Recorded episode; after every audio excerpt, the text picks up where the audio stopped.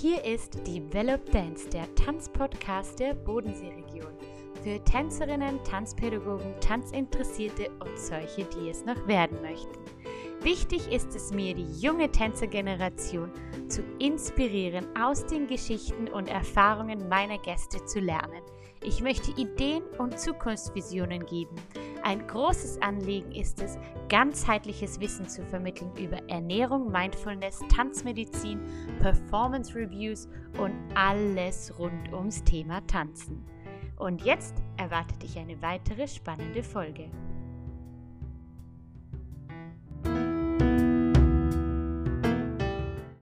Hallo meine Lieben, hier ist die Folge zu Zeit, um mehr Bücher zu lesen. Bei mir ist die liebe Corinna Burtsche und wir sprechen über ihr bereits zweites Tanzbuch. Corinna ist Tanzpädagogin, Referentin und freie Autorin und digitale Tanznomadin. Und als sie sich damals entschieden hat, auszusteigen und ihr Leben nochmal neu zu gestalten, da haben sich unsere Wege das erste Mal gekreuzt. Ich habe ihre Stelle an der Musikschule Bludens übernommen und seitdem stehen wir in Kontakt und folgen uns immer wieder gegenseitig. Ich finde ihr ganzer Weg zum Tanz als Spätberufene, aber mit einem unglaublich natürlichen Verständnis für den Körper und ihre Leidenschaft und Kreativität, Geschichten zu erfinden, extrem inspirierend. Ebenso ihren Mut, eigentlich zweimal neu anzufangen. Und das zeigt mir, dass es nie zu spät ist und immer wert ist, seinen Bedürfnissen zu folgen und tiefer mit sich in Verbindung zu gehen. Man spürt dabei ganz stark, dass Corinna immer die Liebe zum Tanz und zur Bewegung geleitet hat. In dieser sehr persönlichen Folge sprechen wir über ihren Weg zum Tanzen als Hobby, das sie ja eigentlich immer in sich trug, aber erst Mitte 20 wirklich für sich entdeckte und wie sie dann mit knapp 30 und zwei Kindern ihrem Traum wirklich folgte und nochmals eine Ausbildung zur Tanzpädagogin startete. Der zweite Neuanfang nach über 15 Jahren im Hamsterrädchen Tanzpädagogik, Choreografin, Referentin, Tänzerin. Und Corinna spricht mit uns über die Ups und Downs im digitalen Nomadenleben, was überhaupt eine Tanznomadin ist und die Entstehung ihrer Bücher, den Bücherprozess vom ersten Buch zum zweiten Buch. Im Fokus der Folge steht natürlich das Tanzbuch Nummer zwei mit ganz vielen Weihnachtsideen. Es war für mich ein sehr inspirierender Austausch und ich bin schon gespannt, dann das zweite Tanzbuch mit den vielen Ideen für die Weihnachtszeit und Winterzeit in Händen zu halten, denn das erste Tanzbuch befindet sich auch bei mir in meinem Bücherregal. Und man kann einfach sagen, die Bücher von Corinna, die sind nicht nur ausschließlich für Tanzpädagogin, sondern für alle, die gerne eigentlich mehr Tanzimpulse in ihren Unterricht einbauen möchten oder in ihr Leben. Denn Corinna begeistert und liebt die Einfachheit und die Möglichkeiten, die sich daraus entwickeln können. Und sie möchte eben möglichst vielen Menschen die Chance geben, ihre kunterbunten Idee Bewegungsideen auszuprobieren.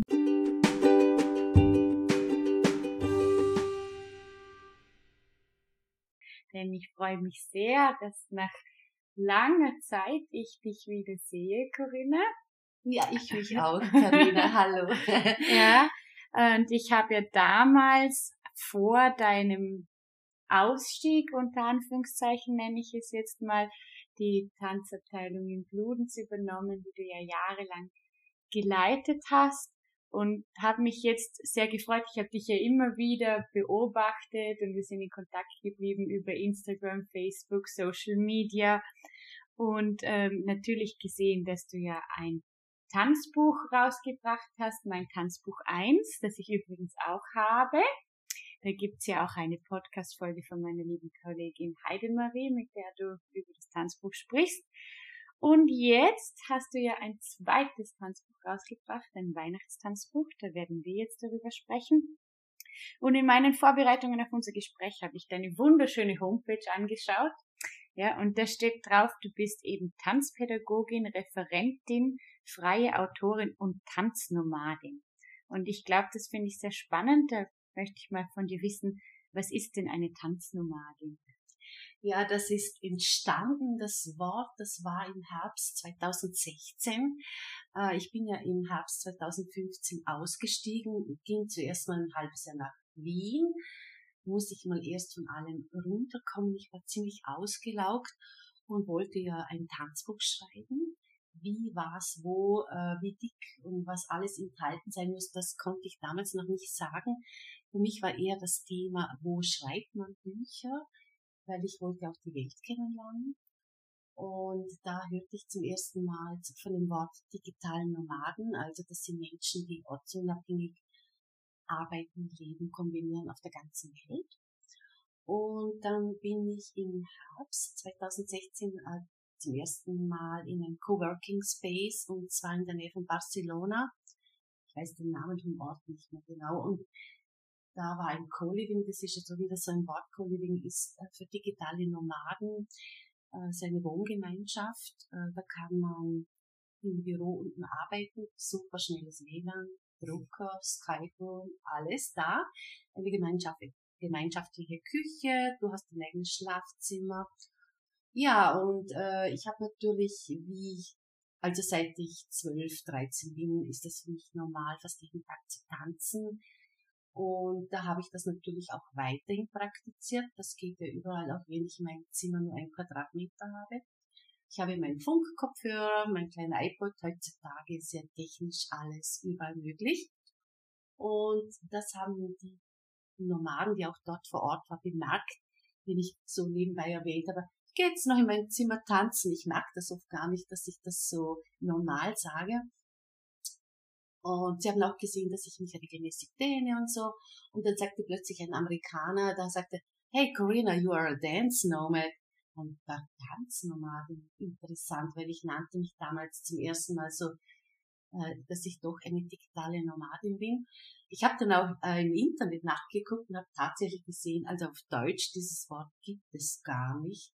Aber das hat sich dann irgendwie so äh, weiterentwickelt und dann hatte ich ja die Freude, dass eine Dame in Bludenz über mich einen größeren Bericht geschrieben hat. Und da hat sie schon geschrieben, die Tanznomadin und so ist es irgendwie geblieben. Ja. Du ja. hast den Begriff quasi etabliert. Ja, anscheinend. Vielleicht ja. gibt es ja später mehr Tanznomaden. Ja, wäre wunderbar, wunderbar. Ja, jetzt hast du erzählt, du hast äh, immer schon getanzt, mit, mit zwölf Jahren schon für dich selber. Aber ich glaube, du hast erst später angefangen, das zu deinem Beruf zu machen. Ist das richtig? Ja, weil es war eigentlich so, äh, ich hatte gar nie den Anspruch gestellt, es fiel mir gar nicht ein. Also bis, bis zwölf Jahren war ich eine extreme Bücherratte. Je dicker das Buch, umso besser. Und ich habe schon manchmal so Tanzbewegungen im Fernseher, also wir hatten damals ja nur Schwarz-Weiß, zwei Sender, bisschen nachgemacht aber mit Eintritt Pubertät, das habe ich erst rückblickend dann äh, richtig wahrgenommen, begann ich plötzlich am Abend in der Küche immer zu tanzen. Meine Familie war im Wohnzimmer, die haben Fernsehen geguckt und ich habe getanzt. Irgendwann war das dann für alle normal. Und ich habe das einfach gebraucht. Dann kam endlich die Zeit, dass ich ausgehen darf. Ich war die erste auf der Tanzfläche und die letzte. Ähm, irgendwann, ich wurde dann sehr jung Mama und mit 19 wollte ich was für meinen Körper machen. Dann ging ich mal äh, zum Gymnastikverein in meinem Dorf, wo ich wohnte. Und da bin ich anscheinend aufgefallen. Plötzlich bekam ich einen Anruf, ob ich mir vorstellen könnte, Vorturnerin zu werden. Ich hätte so schöne Bewegungen. Also da war ich, ich weiß noch, ich war ganz nervös, was ich und so. Das war für mich ganz neu. Ich kann mich ja noch sehr gut erinnern an das erste Mal Vorturnen. Ich war sehr, sehr nervös. Aber das, was bei mir immer schon war, ich mache nie was ohne fundierte Ausbildung. Ich habe dann sofort gemerkt, das gefällt mir und habe sofort eine Gymnastikausbildung gemacht. Und da war ich dann wieder irritiert. Ich wurde plötzlich in die vorderen Reihen gestoßen. Äh, ich würde das so gut machen. Das war für mich zum ersten Mal, dass ich ähm, Resonanz von außen bekam, wie ich mich bewege, was von mir vorher nur für mich war.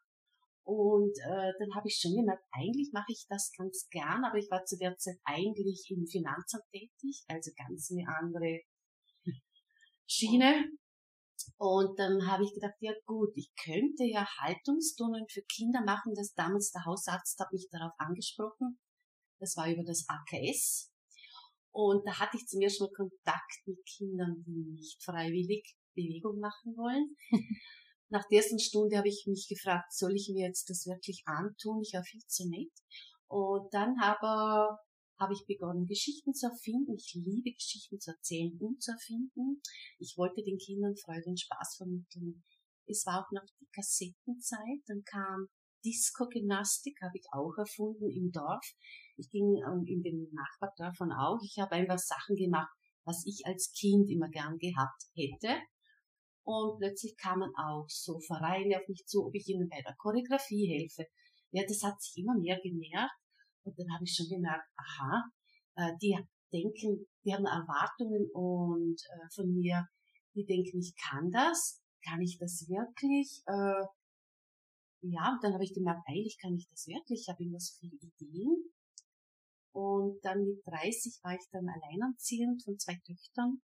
Und da habe ich mich dann entschieden, ich werde jetzt Tanzpädagogin, ich komme nicht mehr dran vorbei. Mein Bauchgefühl konnte nicht mehr anders. Ich musste meine Leidenschaft jetzt zum Beruf machen. Ich wusste, es würde ein steiniger Weg werden. Aber wenn ich authentisch von mir bestehen will, dann muss ich das so machen. Und ich habe dann die Tanzpädagogik-Ausbildung gemacht, äh, zwei Jahre in, äh, das war so österreichweit, berufsbegleitend vom AGB aus war das, hat das noch geheißen. Da habe ich sehr viel pädagogisch gelernt, aber was mir noch fehlte, war einfach die Tanztechnik. Mhm. Äh, ich hatte immer das Gefühl, ich bin noch zu wenig gut. Äh, ich bin dann jetzt auf München, Wien, überall Fortbildungen gegangen. Ich habe immer geguckt, dass ich zu guten Referenten gehe. Und dazwischen kam ich dann äh, plötzlich zu, zu der Modelszene. Und zwar in Bluden, es war eine Modelagentur. Ich habe dann eine Modeschau gesehen. Ja, so kommt man zu Jobs. Ich habe das gesehen, habe mir gedacht, ja, das kann ich doch auch. Bin zur Chefin hin und habe gesagt, braucht ihr eine Choreografin? Äh, das könnte ich auch. Und dann, äh, ja, das war dann einer der härtesten Jobs, die ich hatte. Wir hatten unser Hauptfeld im Südtirol da geht es aber darum, äh, Dinge zu produzieren, produzieren, immer besser zu werden. Ja, mit 35 habe ich dann endlich mein Tanztechnikstudium in Wien gemacht. Das ging vier Jahre. Fünf Jahre habe ich, ich habe dann noch den Zusatz gemacht. Und das war dann endlich mein Tanztechnikstudium.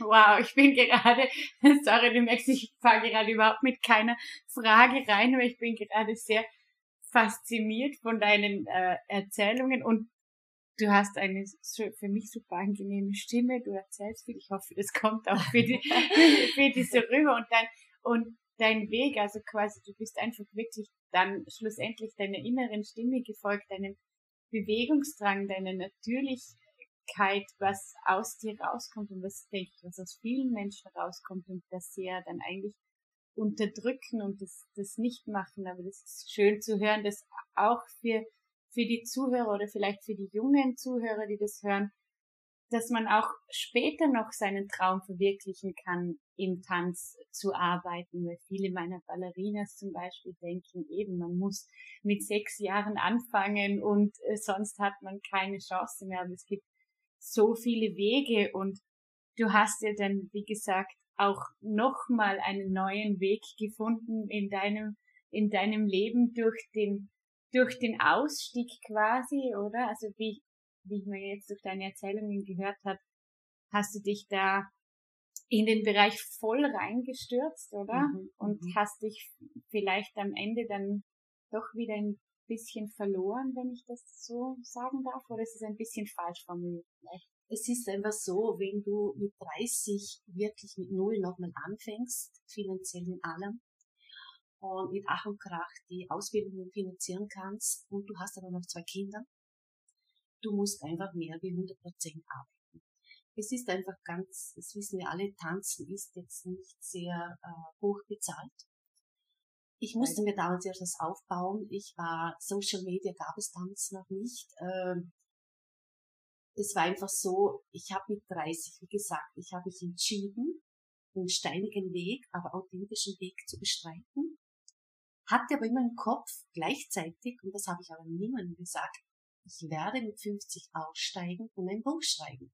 Ah. Das hat sich sehr in meinem Kopf gefestigt.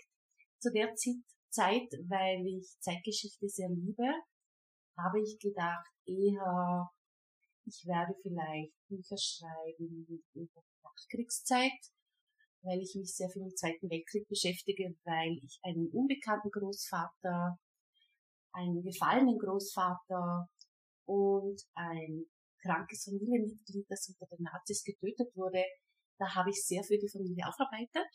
Mhm. Und ich dachte damals, ich werde wahrscheinlich über das ein Buch schreiben und mit alten Zeitzeugen sprechen. Das hat sich aber dann alles total verändert. Äh, ich hänge immer noch sehr an diesem Thema. Wie gesagt, Zeitgeschichte ist für mich sowieso von 1850 bis 1960. Ich liebe diese Zeit, Kunst und Geschichte. Aber vielleicht kommt es ja noch. Ein drittes, ein drittes, ein viertes Buch, ein fünftes Buch. ja, wer weiß, Corinna. Wer weiß, wer weiß, weil es ist das Leben ist ja so vielfältig und ich habe immer so viel vor. Ja, aber äh, ich habe immer das im Kopf gehabt, dass ich ein Buch schreibe. Äh, fünf Jahre bevor ich ausgestiegen bin, habe ich mal den näheren Umkreis ein bisschen informiert darüber. Also zuerst natürlich meine Töchter, die waren schon volljährig, denn äh, dass ich aussteigen werde, ein Tanzbuch schreiben. Also da habe ich dann schon gewusst, es wird ein Tanzbuch aber auch nicht mehr. Aber ich wusste auch, äh, ich habe das dann auch körperlich gespürt, dass ich aussteigen muss. Ich bin jahrelang so über die Grenzen gegangen. Und Wie viele Jahre hast du äh, dann gearbeitet an der Musikschule Bludens? Musikschule Bludens war jetzt zum Beispiel 14 Jahre. Aber das war ja nicht nur das. Ich habe äh, sehr viel im Verein, bei ganz vielen Volksschulen habe ich Tanzworkshops gegeben. Da war ich sehr idealistisch. Ich bin sogar mit Vorliebe in Bergdörfer gefahren, weil ich immer dachte, auch diese Kinder sollen Zugang haben. Ich habe da die Reise ins Überraschungsland gemacht, Mozart, die vier Elemente und so. Ich habe lauter so Sachen entwickelt. Und natürlich hatte ich dann zum Beispiel Dornbirn Shore, die ganze Schule oder acht Klassen, aber das lief immer alles so nebenbei. Und mein freien Tagen mit den Models, da hörte ich dann irgendwann auf, weil ich dann merkte, es ging mir zu viel Energie weg. Und äh, ich weiß gar nicht, ich habe dann zum Beispiel die Eröffnung für die Kirche bei der Gymnastrada mit dem Markt gemacht, Regie Rainer Juriat. Ich habe sehr viele tolle Projekte gemacht. Wie gesagt, äh, ich merke es dann oft jetzt, wenn ich im Nachhinein schaue, äh, ich, es war, ich war nicht bei Social Media und es hat niemand gewusst. Ich habe das für mich gemacht. Ich hatte zum Glück gute Mundpropaganda. Ich war immer sehr gut gebucht. Äh, es war auch Anfang 2000, dass mir noch nicht zukam, ob ich in der Lehrerfortbildung aktiv sein möchte. Gerne. Ich bin dann auch ab 2010 und nein, früher schon, habe ich für den Hellbring Verlag viel Choreografien gemacht. Da musste ich dann mit den ausgewählten Schülern nach Dornbirn.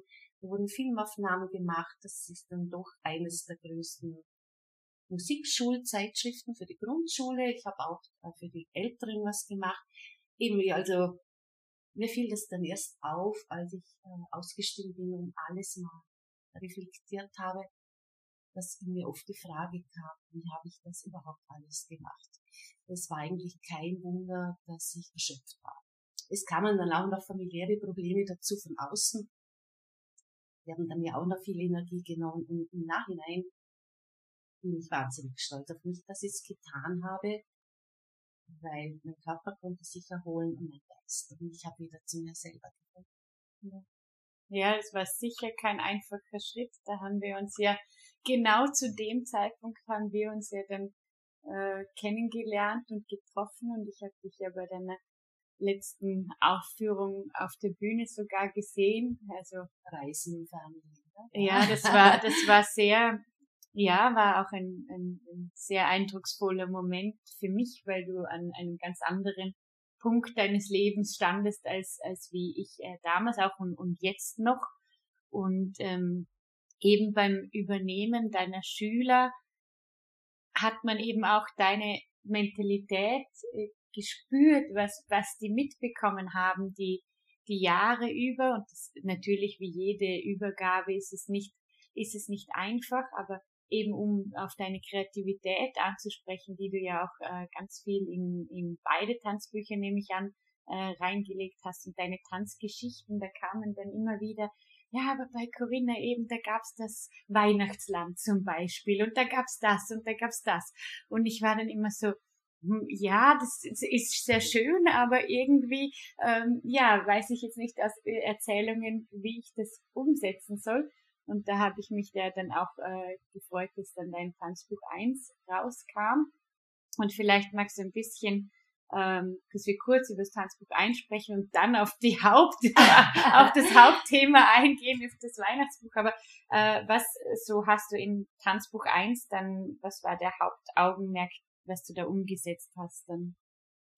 Also das war in London äh, im Jänner 2000 17, da habe ich endlich, war ich so weit, mich damit auseinanderzusetzen. Ich musste zuerst mal erst viel mit mir selber. Und ähm, was wird das für ein Buch? Äh, ich habe dann sehr schnell gemerkt, es wird nicht nur ein Buch, es wird mehrere Bücher, weil ich habe doch äh, mein Glück gehabt, dass ich ein Leben lang als Tanzpädagogin, also wo ich aktiv war, immer alles aufgeschrieben. Ich bin eine, die äh, sehr viel Selbstreflexion betreibt, weil ich ja oft im Alleingang war und ich finde das sehr wichtig. Ich habe so viel emotional erfahren und musste das für mich immer schriftlich festhalten. Ich hatte auch immer so viele Ideen immer und es war oft normal am Abend Zettel, Zettel voll geschrieben. Ja, und das war mein Glück. Jetzt habe ich sehr viel äh, Material aufgeschrieben mit Sachen, die ich in Kursen mitbekommen habe und auf meinem Stil umgeändert habe ähm, oder wo ich selber neu erfunden habe, weil ich ja Kinder, Jugendliche liebe und viel, ja, ich mache das halt gerne und ich wollte immer einen vielfältigen, bunten Unterricht. Ich, bei mir ist auch immer vordergründig, dass ich sage, mit Spaß und Freude. Ich finde, ich kann hier genau gleich viel vermitteln wie mit, äh, mit Druck. Mhm. Äh, ich möchte auch noch dazu erwähnen, äh, ich habe es immer lange als Nachteil gesehen, dass ich nicht wie viele äh, eine Tanzausbildung schon als Kind hatte. Mhm.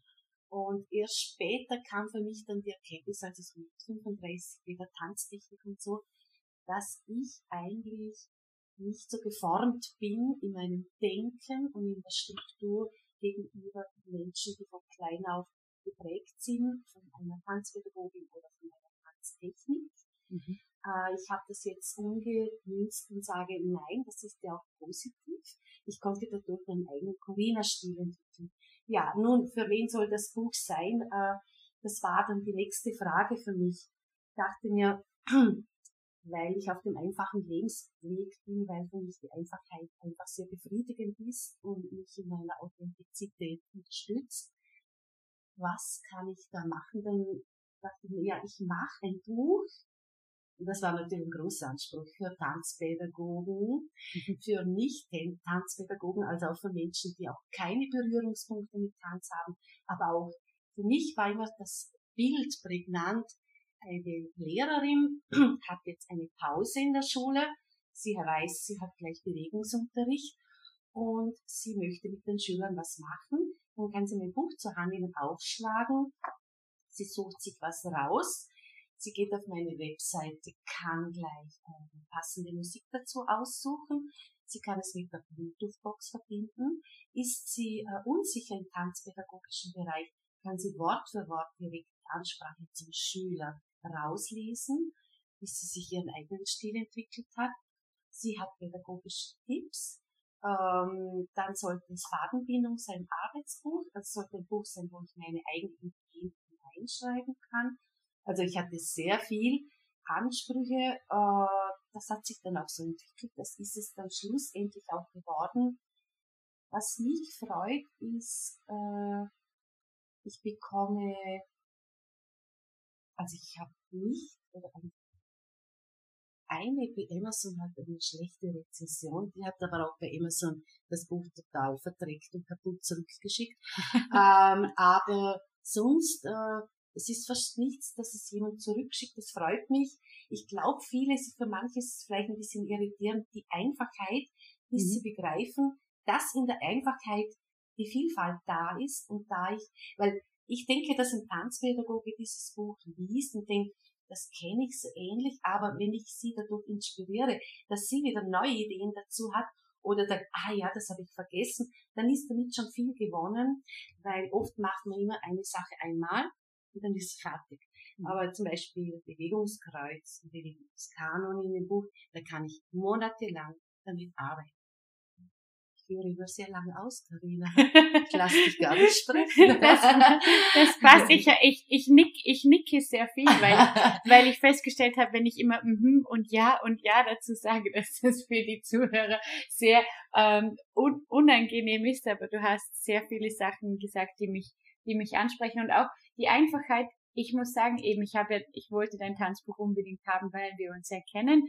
Und äh, ich meine, mittlerweile bin ich nicht mehr in der Musikschule Bludens, aber einfach um auch äh, zu sehen, an was du gearbeitet hast oder deine Ideen. Und ich muss wirklich sagen, am Anfang, als ich das Buch gelesen habe, habe ich mir, gestehe ich dir jetzt gedacht, ja, das ist mir zu einfach. Mhm. Das weiß ich alles. Ja, genau. Ja, aber wenn, ähm, aber da muss der Tanzpädagoge halt selber anfangen, wieder zu arbeiten, weil ich kann das ja auf meine Art und Weise weiterentwickeln und ich kann auch deine Ideen in einen äh, klassischen Kontext bringen und zum Beispiel deine Ideen im klassischen Ballett umsetzen. Genau. Oder ich kann es auch im, äh, vermutlich im, im Hip-Hop umsetzen, aber genauso eben kann es eine ähm, Volksschullehrerin im Turnunterricht umsetzen mit wirklich nur Schritten. Und äh, ich glaube, das ist, äh, das ist dir, das ist dir gelungen bei dem Buch. Und deine, ähm, ja, wie lang hat's denn gedauert eigentlich, bis das Buch dann schlussendlich so stand, wie es jetzt steht, das erste? Ach, weißt du das noch? Ein langer Weg.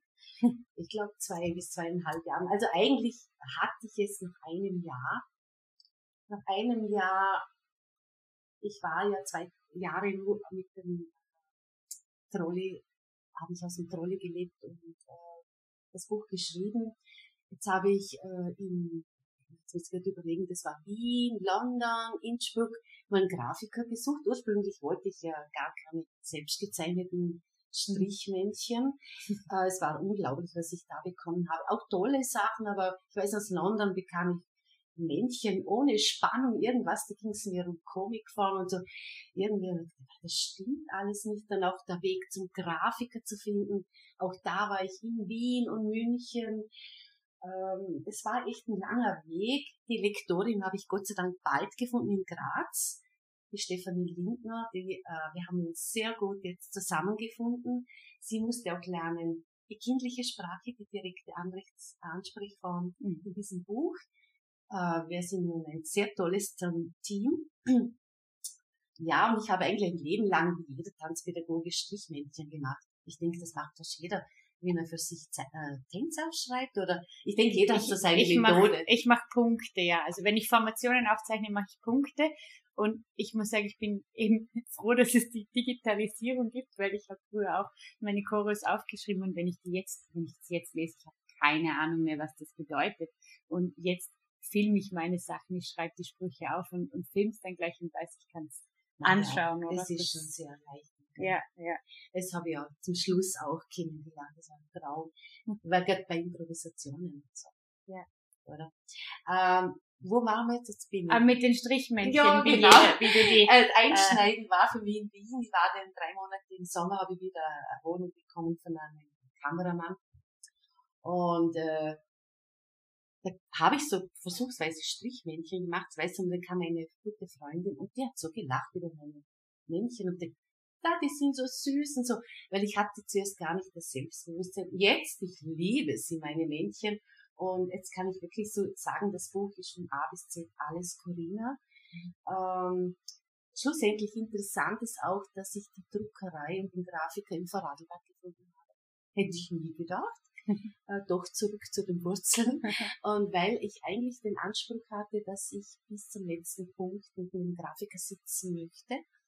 Und weil ich habe dann auf meinem Weg gelernt, es gibt so verschiedene Grafiker, es gibt solche, die wollen eigenständig, kreativ arbeiten und solche, die nehmen vom Autor die Impulse an und Gott sei Dank so einen habe ich gefunden. Ja, also ich habe dann einem Jahr über die Hälfte vom Buch rausschmeißen müssen, das war auch also überflüssige Arbeit, die ich gemacht habe. Das ist eben der Buchprozess.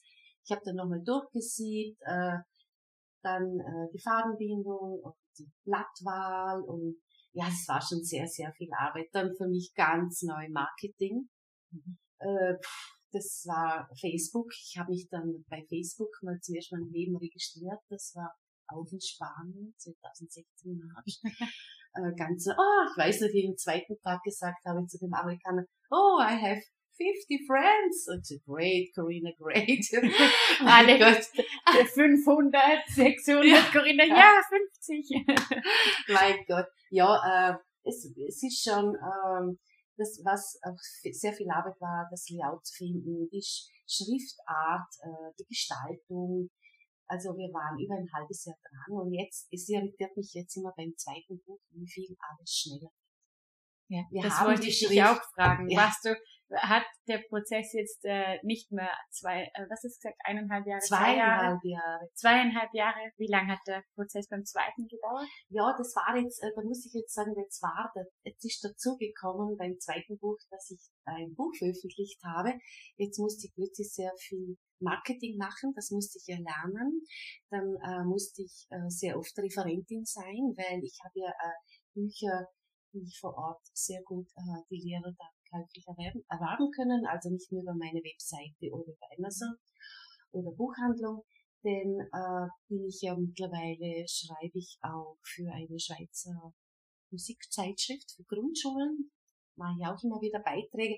Und äh, das nimmt schon auch so viel Zeit, dann bin ich natürlich auch Nomadin, wenn du die Orte wechselst, sollte es auf eine Alphütte sein oder nach Georgien oder irgendwo hin, du bist eine Woche am Backen und äh, organisieren, eine Woche im Ankommen und schreibst wieder weiter. Also so verzögert sich mal alles. Du bist quasi nicht 100% beim Buchprozess Nein, wie, beim, wie beim ersten Mal, oder? Das, ja, ja, na, das beim ersten Mal war auch schon viel dabei, Vorarbeiten, ja, mhm. eben, äh, das, man muss richtig kämpfen für den Buchprozess. Am besten geht's im Ausland. Ja. Wenn du niemand kennst. Hast, hast du weniger Ablenkungen? Ja, quasi, auf jeden oder? Fall. Genau, ja. so ist es, ja. Mhm. Mhm. Genau. Ja, also praktisch wahnsinnig viele Schritte, die hinter eigentlich so einem Buch stehen, oder? Die ich, wenn ich das jetzt anschaue, mir gar nicht, ich denke mir das selber immer, wenn ich irgendwas schreibe oder wenn ich nur einen Flyer designe, es sind so viele Schritte, die man gar nicht sieht, wenn man das fertige Buch in der Hand hat und denkt, ah ja, ein bisschen, okay, die Farbe ist jetzt die und die Schriftart ist die, aber bis man das Passende gefunden hat, was, was dazu passt, äh, dauert es doch seine Zeit, oder? Auch der Anspruch für die Einfachheit, äh, wenn die Sätze, wenn du sie liest, dir sie logisch und einfach vorkommen, das ist ein langer Weg, dass du das so geschrieben hast, dass der Leser das empfindet. Das ist ja wie beim Tanzen auch. Je beweglicher, leichter, graziöser ich mich durch den Raum bewege und die Leichtigkeit ausstrahle, umso weniger sieht man die Arbeit dahinter. So jetzt im Vergleich vielleicht. Ja. Mhm. Hast du da, da hattest du auch dann quasi Nicht-Tänze, die deine ähm, Beschreibungen gelesen haben und die gesagt haben, ob sie das verstehen oder hast du da so Feedback drauf? Also Gegenleser, also man hat beim Buch immer Gegenleser. Im ersten Buch hatte ich aber nur eine Tanzpädagogin, das habe ich jetzt im zweiten Buch gemacht. Mhm. Ja, das stimmt auch meine nächste Frage. Genau. Ja. Was hast du, was hast du durch quasi eben durch den Prozess vom ersten Buch eben gelernt und hast du beim zweiten Buch äh, verändert eben durch das Feedback vom ersten Buch? Gab es da mehr Sachen noch? Ja, also die Einfachheit ist geblieben, aber ich bin präziser in meiner Wortwahl geworden. Ähm, aber es ist auch ein anderes Thema, das ist wieder schwierig. Äh, es sind zwar zwei, drei ähnliche Sachen drin, aber trotzdem ist es anders. Aber du, ja, das ist, das kann ich jetzt noch gar nicht so richtig sagen. Hm. Äh, es ist ja gerade, du hast mir vorhin erzählt, du hast gerade, ähm, quasi ist gerade im Druck, oder? Das, das Buch, oder in welchem Stadium bist du gerade? Also ich habe es gestern äh, zum ersten Mal ausgedruckt vom Grafiker. Mhm. Da sind aber jetzt Sachen drin, zum Beispiel kommen in dem zweiten Buch sehr viele Geschichten vor, weil Geschichten gehören zur Weihnachtszeit, Bewegungsgeschichten. Und äh, da hat zum Beispiel jetzt der Grafiker, ziemlich das als Beispiel, der hat mir jetzt drei, vier Versionen, wie man es layouten könnte, machen. Und ich habe jetzt die harte Zeit bis Montagnachmittag Zeit, weil die Zeit ein bisschen drückt, nicht zu entscheiden, äh, was gefällt mir am besten Und dann äh, gehe ich zum Grafiker, dann wird nochmal alles korrigiert, dann geht es zur Endkorrektur zur Lektorin. Und dann geht es in die Druckerei, da bekomme ich ein Probeexemplar. Diesmal fällt ja alles weg mit Papierauswahl und dies und das. Das haben wir jetzt alles ja schon. Mhm. Und äh, ja, ich denke zwischen 20. und 30. November eh schon ein bisschen spät genug, ist das Weihnachtstanzbuch fertig. Obwohl ich muss nur erwähnen, es ist schon, was immer wieder fällt mir das auf. Vor zwei Wochen stellte ich fest, dass etwa 60, 70 Prozent oft gar nicht mit Weihnachten zu tun hat. Also ist es auch ein Winterbuch. Ja. Aber es ging ja ums Weihnachtsland auch, aber das passt. Das ist quasi ein, ein Buch für die kalte Jahreszeit. Genau, genau. Ja, weil das mhm. ist ja auch immer, finde ich, den, ähm, ja, ein bisschen im, im Tanzunterricht oder allgemein einfach im Unterricht, dass man die Jahreszeit ein bisschen aufnimmt, oder? Die, die Natur, die Veränderung. Das, wir sollten ja das ganzheitliche anstreben. Genau. Ja. Mhm. Ja. Jetzt hatte ich vorher eine Frage im Kopf. genau. Du, du, äh, du hast ja gesagt, du hast ein bisschen ein, ein Druck quasi.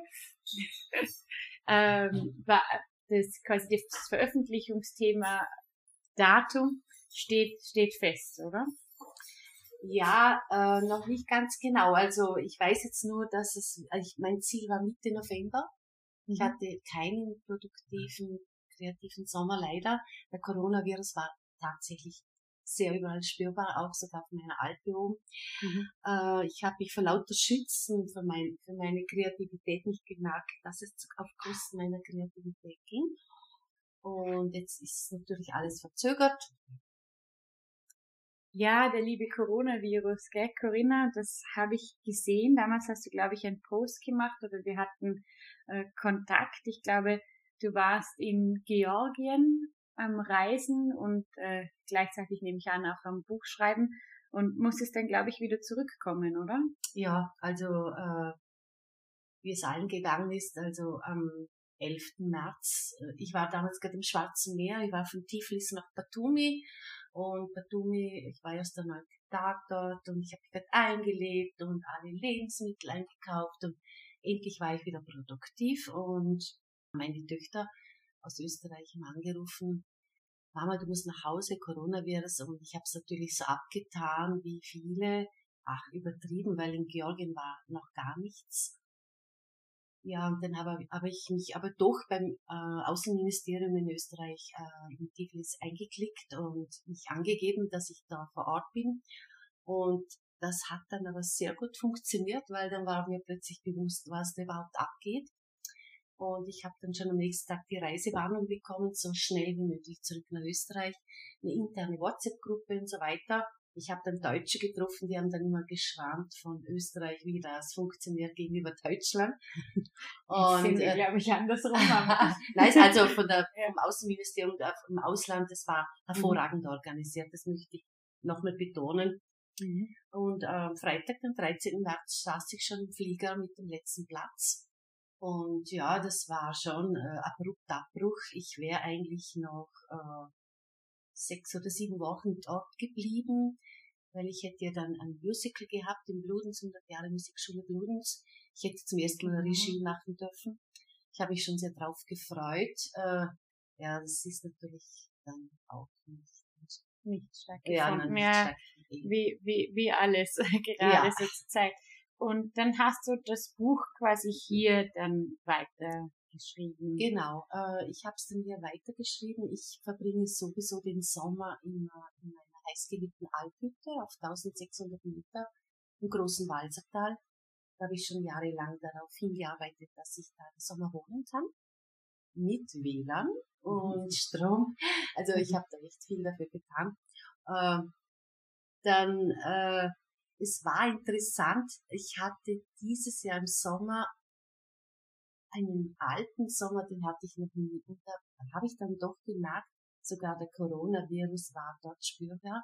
Die Tierwelt war auch anders da. Mhm. Wir hatten plötzlich einen Wolf in der Nähe. Ich hatte oh. zweimal einen Fuchs in meinem Stall. Also es war, als ob die Tiere sich in der ruhigen Zeit im Frühling verändert hätten. Durch die Stille in der Natur. Und äh, da oben lebt man ja mehr mit der Natur. Also das war jetzt meine Wahrnehmung. Und interessanterweise, wir hatten da heuer, äh, ich will jetzt nicht so viel ins Detail gehen, aber es war oben eine Energie, die äh, meine Kreativität angegriffen hat. Mhm. Und ich musste mich immer schützen und dadurch kam ich leider nicht in den Schreibfluss, den ich mir gewünscht hätte. Und jetzt wurde schon alles sehr knapp und jetzt habe ich durch äh, sechs, sieben Wochen habe ich mich richtig zu Hause eingeschlossen. Ich habe Besuchsverbot gegeben. Also es klingt jetzt blöd, aber äh, ist ja jetzt eh korrekt zu Corona-Zeiten. ja, eigentlich schon, aber ich muss immer wieder sagen, weil es tut mir so leid, das geht nicht. Und äh, ja, und jetzt habe ich es tatsächlich geschafft mit Konsequenz und Freude und viel Weihnachtsfilmen in der Nacht. Ja. Ja, das wollte ich dich eben fragen. Ich stelle mir das sicher ein bisschen komisch vor, im, im Sommer eben in Weihnachtsstimmung zu kommen. Wie war das denn so quasi in, äh, egal welche Jahreszeit äh, ist, trotzdem das Thema Weihnachten, Schnee und Winter im Kopf zu haben? Das wäre jetzt für mich, glaube ich, ja, ein bisschen schwierig da. Die, wie, wie war das für dich? Ja, also zum Beispiel, es kommt in dem Buch äh, die Russi eine russische Legende vor Warenka. Und die habe ich, äh, da kommt Flüchtlingsthema vor, das war ein sehr sensibles Thema. Das war das größte Thema vom Buch, äh, wo am meisten Arbeit gemacht habe. Äh, hat, das habe ich zum Beispiel äh, zufällig in Georgien gemacht, äh, wo äh, Russland natürlich die alte Geschichte sehr spürbar war. Das hat genau hingepasst. Dann hier, als ich hier war im Frühling, Sommer, ja, also äh, ich habe auf der Alp natürlich viel Holz geheizt, also dann passt das Knistern des Holzes schon zur Weihnachtsstimmung. Mhm. Aber ich muss wirklich sagen, ich habe dann angefangen, Weihnachtslounge-Musik zu hören. Ich habe angefangen, abends Weihnachtsfilme anzuschauen.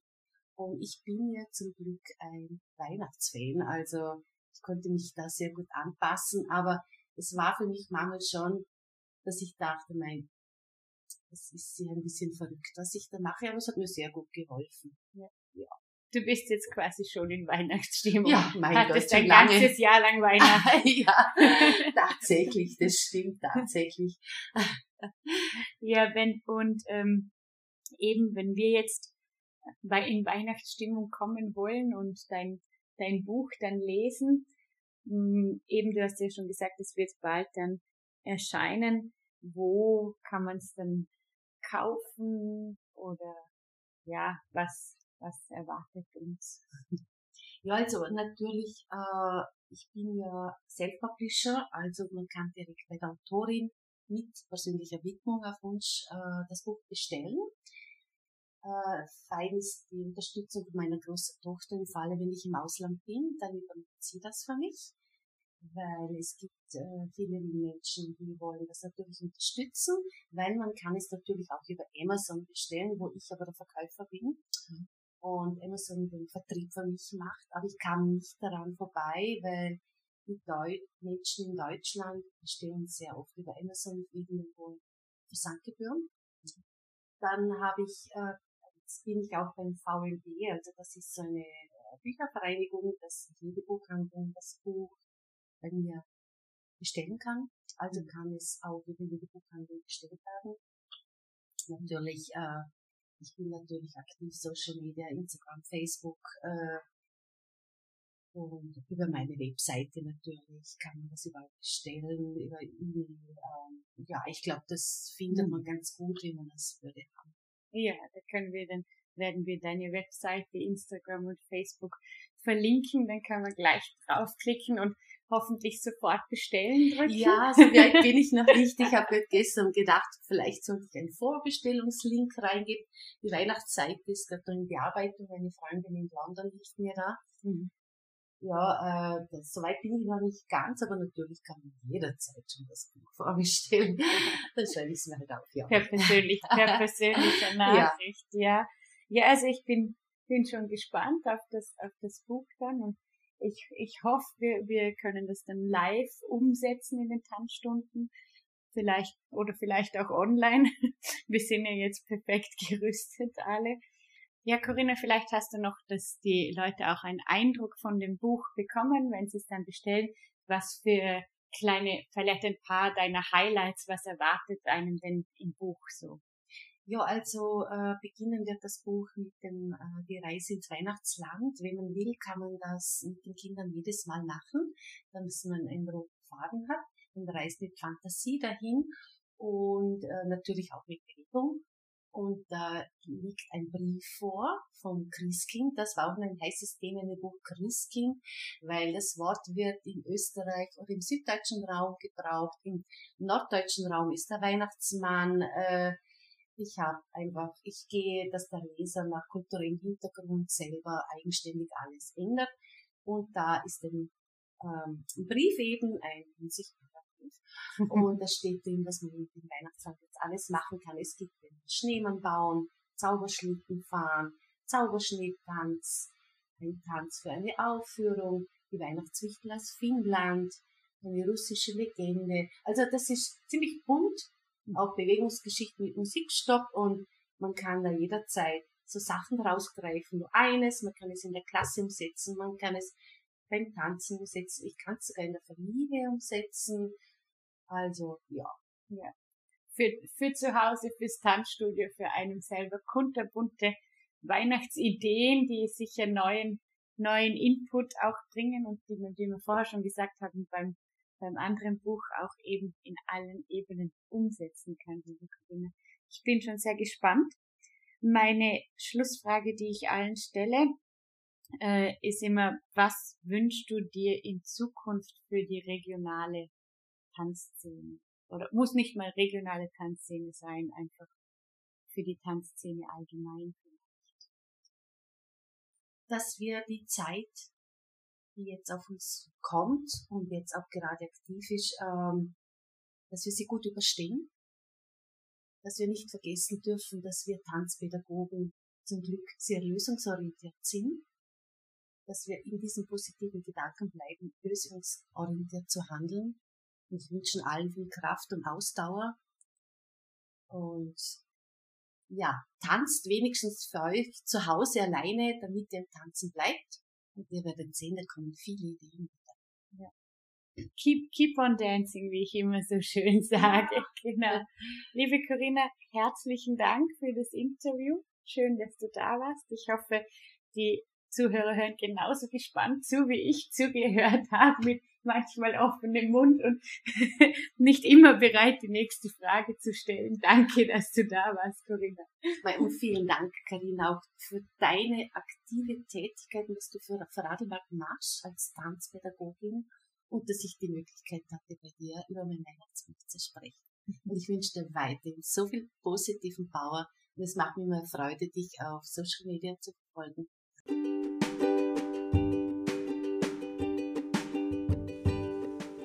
Danke fürs Zuhören bei Develop Dance, dem Tanzpodcast am Bodensee.